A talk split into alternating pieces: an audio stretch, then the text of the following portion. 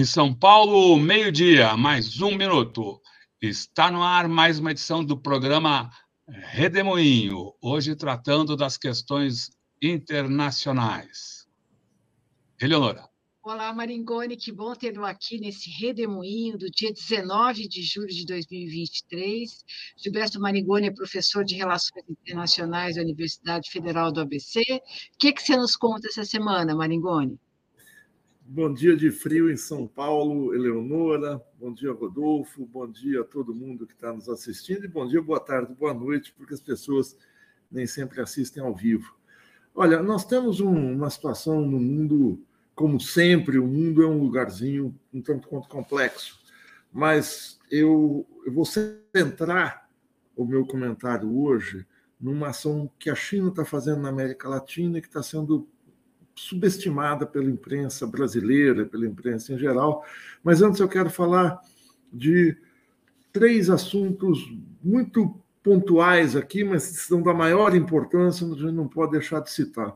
Nessa quarta-feira está acontecendo em Lima uma grande marcha, vindo em especial do norte e do sul do Peru, uma marcha de protesto contra o governo direitista, que tem composições com a extrema-direita, da Dina Boluarte. Como todos se recordam, em dezembro do ano passado, o presidente Pedro Castilho tentou fazer uma manobra constitucional de fechar o Congresso, é, é, suspender o Congresso, dissolver o Congresso, melhor dizendo, e convocar eleições gerais, algo previsto, como eu disse, na Constituição. Isso foi encarado como um golpe, na verdade, ele não tinha força para fazer isso, foi um governo muito caótico, muito difícil de ser feito, muito pela inexperiência do Pedro Castilho, mas também pela reação pesada das elites peruanas. O golpe é um golpe de extremamente, extremamente repressivo, muito violento com as forças populares. Protestos pipocaram no Peru, nas áreas indígenas, em especial próximas ao Lago Titicaca, em Puno, próximo à fronteira da Bolívia, em Cusco, no interior, em especial, e foram feitas três marchas, duas marchas já a Lima. Essa é a terceira. A primeira delas foi logo em dezembro, uma grande marcha com representantes em especial dos povos originários, quechas, aimaras, a Lima. A segunda foi em março. A repressão é muito pesada. O ministro do Interior diz que do total do efetivo policial, 136 mil soldados vão estar de prontidão ou seja, já estão de prontidão desde ontem, mas vão estar todo dia de hoje de prontidão para evitar que a população peruana tenha qualquer tipo de insegurança e tal. As duas marchas anteriores aconteceu um problema sério. Provocadores, possivelmente de direita e possivelmente infiltrados por parte do próprio governo, praticaram atos de vandalismo desnecessários na cidade. Algo muito semelhante a que os black blocs, provocadores da polícia, fizeram no Brasil nas manifestações de 2013. Os organizadores estão com essa, é, é, essa, essa, esse, essa não é um temor, mas é um cuidado especial em que a marcha seja pacífica. As cenas que a gente tem visto são impressionantes. Vamos ver ao final do dia como é que se, se desenvolveu essa marcha de protesto. O segundo evento muito importante é a reunião entre a, a, a a CELAC, a, a coletividade de, de estados latino-americanos, e a União Europeia, que aconteceu em Bruxelas na segunda terça-feira, que teve, como sempre, uma participação destacada do presidente Lula. O principal tema que interessava ao Brasil não estava diretamente na pauta, mas fez parte de uma série de conversações bilaterais com líderes europeus que o presidente Lula fez, que é sobre o acordo Mercosul União Europeia.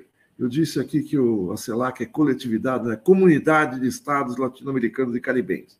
Mas essas reuniões bilaterais, o presidente Lula é, foi muito enfático em repelir a, uma cláusula colocada no acordo, que é a abertura das compras governamentais. Como eu já comentei aqui, como tem sido comentado por vários analistas, a, a abertura para compras governamentais abre uma vulnerabilidade muito grande para aquisições feitas por prefeituras, estados, no Brasil e na Argentina principalmente, que deixarão de possivelmente deixarão de adquirir produtos como carteiras para as escolas, até merenda, é, é, material de construção e outros de produtores locais ou regionais e podem passar a comprar de produtores europeus que chegarão aqui no Brasil com indústrias com alta produtividade.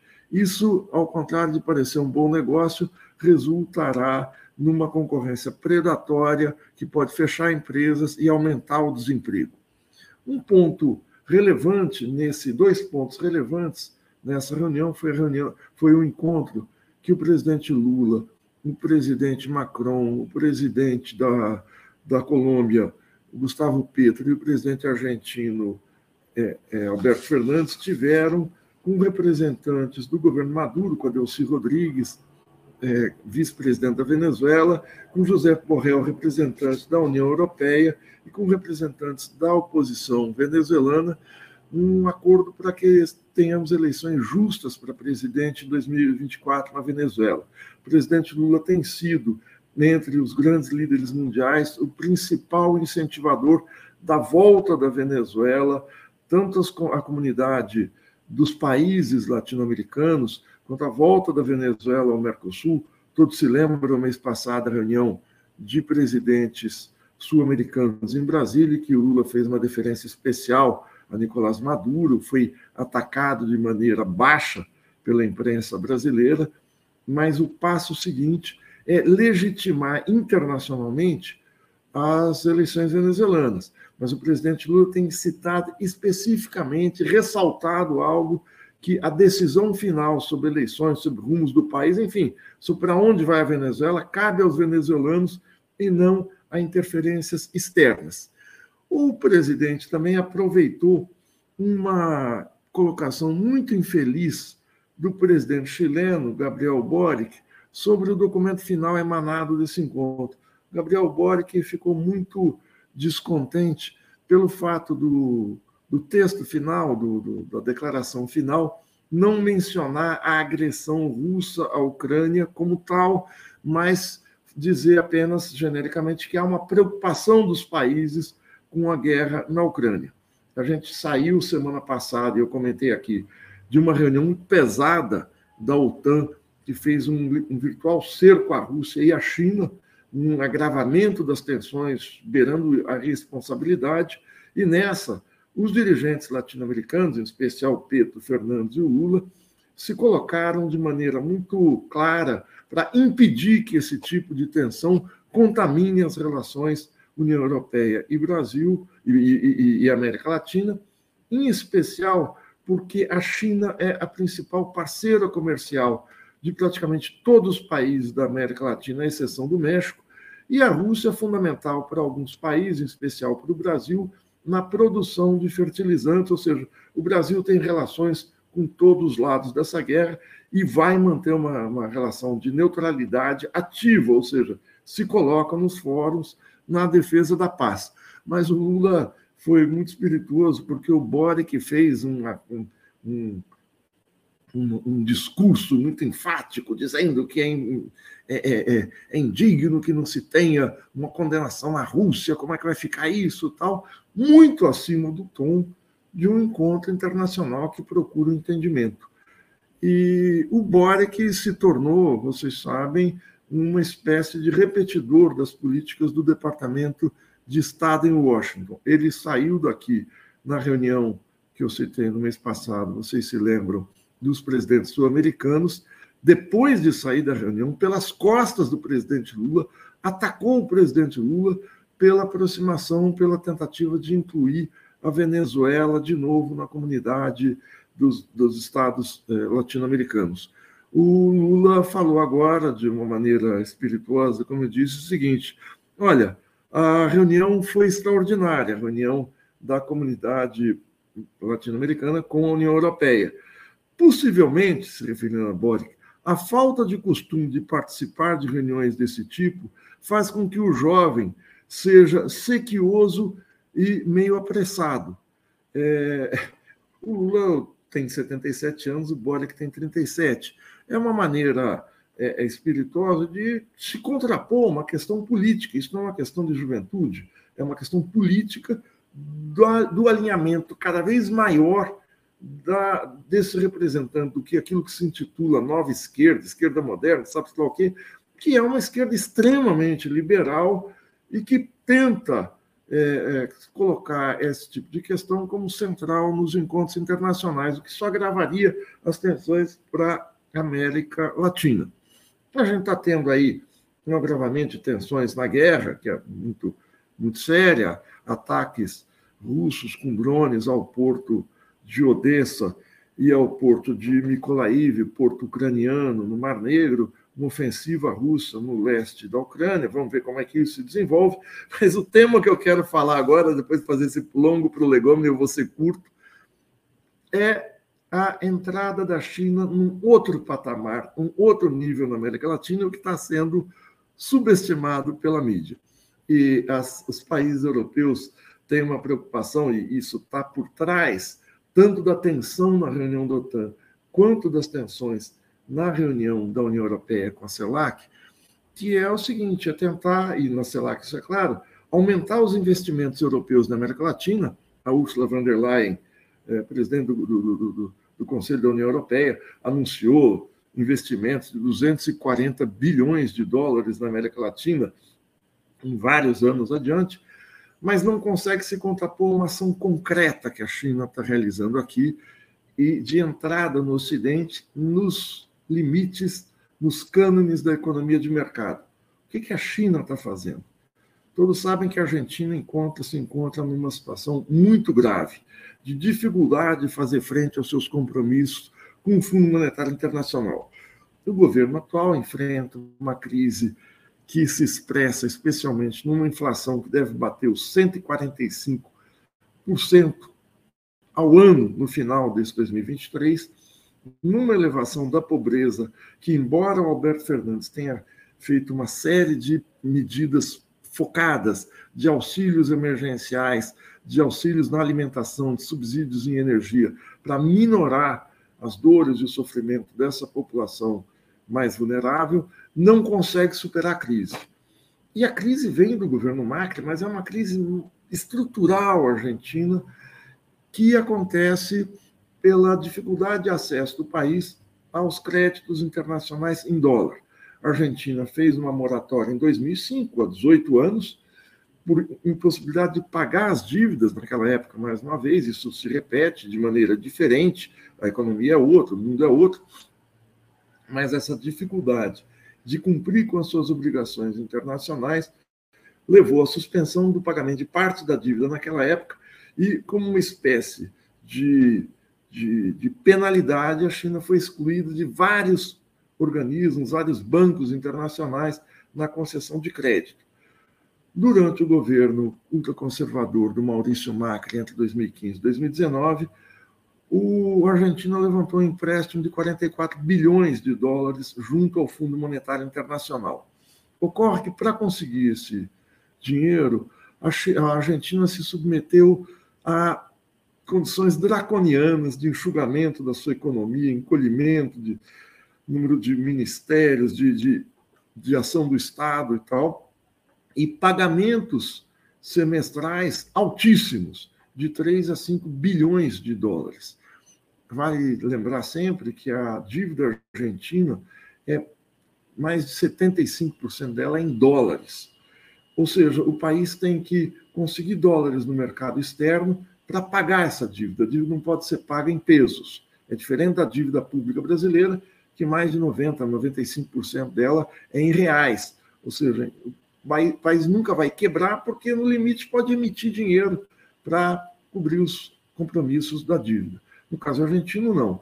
Então, o desespero de conseguir dólares num país que tem uma queda muito acentuada nas suas reservas cambiais, as reservas cambiais no Banco Central argentino são da ordem de 35 bilhões de dólares.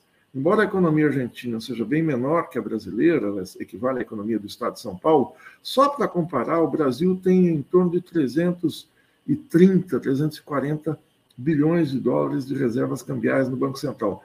Dez vezes mais, com uma economia que deve ser aí cinco, quatro, cinco vezes maior que a economia argentina. O Brasil tem um colchão de segurança nas reservas internacionais, que garantem também o funcionamento, a liquidez, enfim, a estabilidade da economia brasileira. Mas esse empréstimo do FMI não foi para melhorar a vida de ninguém, foi para dar condições da Argentina recompor suas reservas e fazer frente a pagamentos atrasados. E esse pagamento draconiano a Argentina também não está conseguindo fazer frente por essa dificuldade de internalizar dólares. Essa, essa situação tem levado a Argentina, o, o Alberto Fernandes esteve aqui no Brasil, teve com o Lula depois da, da eleição quatro vezes, o Lula prometeu interceder e fez isso junto ao Banco do BRICS, ao novo Banco de Desenvolvimento presidido por Dilma Rousseff, mas o estatuto da instituição não permite que membros de fora da, do, do, do, BRICS, do, seja o BRICS composto por Brasil, Rússia, Índia, China e África do Sul, não pode, fora desses, desses cinco países, não pode haver empréstimos. Além disso, o BRICS só empresta, só faz empréstimos para projetos de desenvolvimento, como o seu nome diz, ou seja, infraestrutura, expansão econômica, mas não para resolver problemas de liquidez. Ou seja, não pode fazer uma operação puramente financeira com os países. Nesse momento em que o FMI aperta a Argentina, o que faz a China? A China entra como emprestador em última instância da Argentina. O que faz a China? A China é cotista do FMI. A China é o terceiro maior acionista do FMI. O FMI é um banco formado, vocês sabem, no final da Segunda Guerra Mundial, tem 186 países afiliados e existe uma elite de 10 países que são os maiores contribuintes, maiores cotistas, tem maior capital dentro do banco. O maior deles é são os Estados Unidos, que tem 17,5% do total do, do, das divisas disponíveis no Fundo Monetário Internacional. O segundo é o Japão, com 6,5% das cotas totais. E o terceiro é a China, com 6,3%. O Brasil é o décimo, com 2,3% do total das cotas da FMI. Então, a China, como terceiro país, tem muito poder. E a China diz o seguinte: olha, o representante da China, semana passada, é, Zeng, é, é, Zeng Xinzang, disse o seguinte: se o FMI não alongar os pagamentos da dívida argentina, não renegociar os pagamentos da Argentina, a China vai entrar emprestando dinheiro para a Argentina, vai comprar parte da dívida, vai, vai assumir parte da dívida argentina para ela fazer frente ao Fundo Monetário. Isso se dá por um mecanismo chamado swap cambial. A China emprestou dinheiro para a Argentina como créditos de importação. Ou seja, a China financia as importações chinesas para a própria Argentina na sua moeda local, no yuan. As reservas no Banco Central argentino são compostas de dólares, ouro e yuan, a moeda chinesa. Eles podem ser convertidos em dólares. A, a, a China libera a Argentina para usar esse dinheiro, que é um crédito de importação, para pagamentos do FMI. É algo de uma ousadia, de uma. É, de, de uma coragem que a China está fazendo, que a China está dizendo para a FMI: se vocês não querem exercer o papel que você, pelo qual vocês foram construídos há quase 80 anos, nós vamos assumir isso. Ou seja, é um questionamento na prática do papel da principal instituição financeira internacional. E isso não é num país próximo à China, não é na Ásia. Ele não está não tá negociando com um país das suas cercanias, mas do outro lado do mundo. A China se coloca como um virtual banco de empréstimo internacional. O que quer dizer isso? Quer dizer que, além da China estar tá presente como parceiro comercial principal dos países da América Latina, como é, investidor, comprando áreas de infraestrutura, entrando nas privatizações, como é, é, é, é fornecedor de material industrial, de material de, de, de avançado, tecnológico, instalando fábricas, como vai fazer agora na fábrica de carros elétricos na Bahia, a China entra no setor financeiro do continente. Por isso é algo de uma ousadia, de uma. Os Estados Unidos não fizeram isso, a União Europeia não faz isso, a China faz. Claro que os países vão se aproximar da China.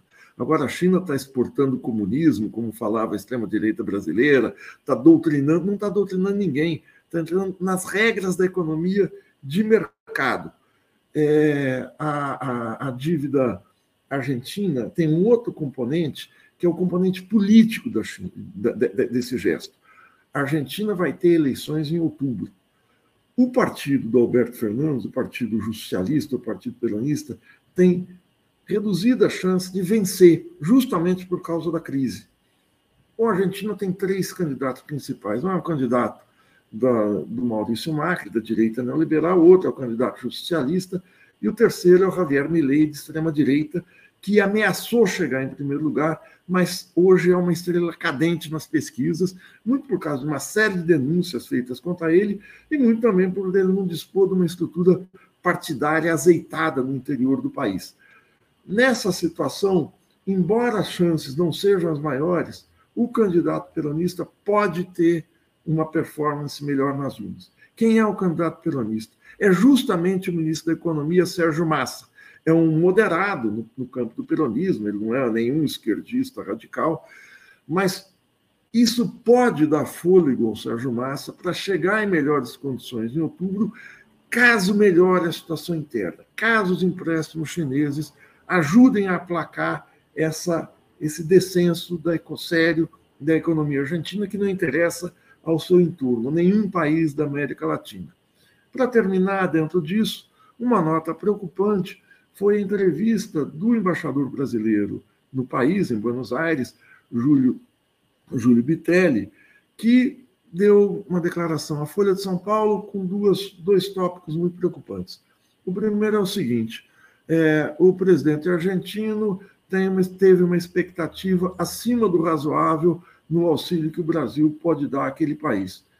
O Júlio Bitelli não está contestando o argentino, o Júlio Bitelli está contestando o presidente Lula, que fez o que pôde para viabilizar, e isso demora, isso não é de uma hora para outra, o financiamento do BNDES com uma empresa brasileira da construção de um gasoduto, o gasoduto Nestor Kirchner, do sul do país, para fornecer gás para o Brasil, e de é, dizer o seguinte: que o Brasil vai ajudar a Argentina no tempo certo, mas os critérios dessa ajuda vão ser definidos a partir de exame técnico dessa situação. Os critérios vão ser técnicos. Eu sempre repito, sempre que alguém fala os critérios são técnicos, essa pessoa está querendo, numa questão política, essa pessoa está querendo enganar você. Por que, que ela quer enganar você? Porque uma ação de Estado, uma escolha de Estado, numa tensão política grande, como acontece na América Latina, nunca é uma ação técnica como trocar o pneu do seu carro quando fura. Furou o pneu do seu carro, a solução técnica é trocar o pneu, você continuar rodando. Isso não é uma ação trivial técnica. Uma segunda questão, quando se diz que uma questão é técnica, é o seguinte: olha, vocês leigos, vocês que não estudaram, vocês que não, não estão sabendo das, dos detalhes, não se metam a opinar sobre a questão, que isso é coisa para especialistas. Sim, é coisa para especialista, mas especialista nisso é quem quer salvar ou deixar a Argentina afundar. A questão é muito mais política. Por isso foi preocupante essa entrevista do Júlio Bitelli, espero que tenha sido um passo em falso, falso assim, um descuido, porque o Bitelli é um diplomata experiente e ele está contestando, repito, o presidente Lula e não o presidente Alberto Fernandes. Mas essa é a questão principal que eu quis trazer à tona, que é essa ousadia chinesa. Isso é subestimado pela imprensa brasileira, mas isso, os olhos do sistema financeiro internacional, veem bem o que está acontecendo. Daí, na reunião da OTAN, o fez a China, o cerco, o cerco político à China. É isso, muito obrigado, gente. Muito bom, Marigoni. Bem, bem observado, muito bom. Bem ao ponto, como sempre. Eu queria fazer umas observações, mas antes, deixa eu tentar remediar aqui uma barbeiragem que fizemos, é. deixando de apresentar a sensacional vinheta do Maringoni, feita pela não menos sensacional Juliana Capitani, que a gente. Uh, eu coloco aqui, depois eu tinha só uma, uma duas, duas questõezinhas para apontar, com, comentar com você.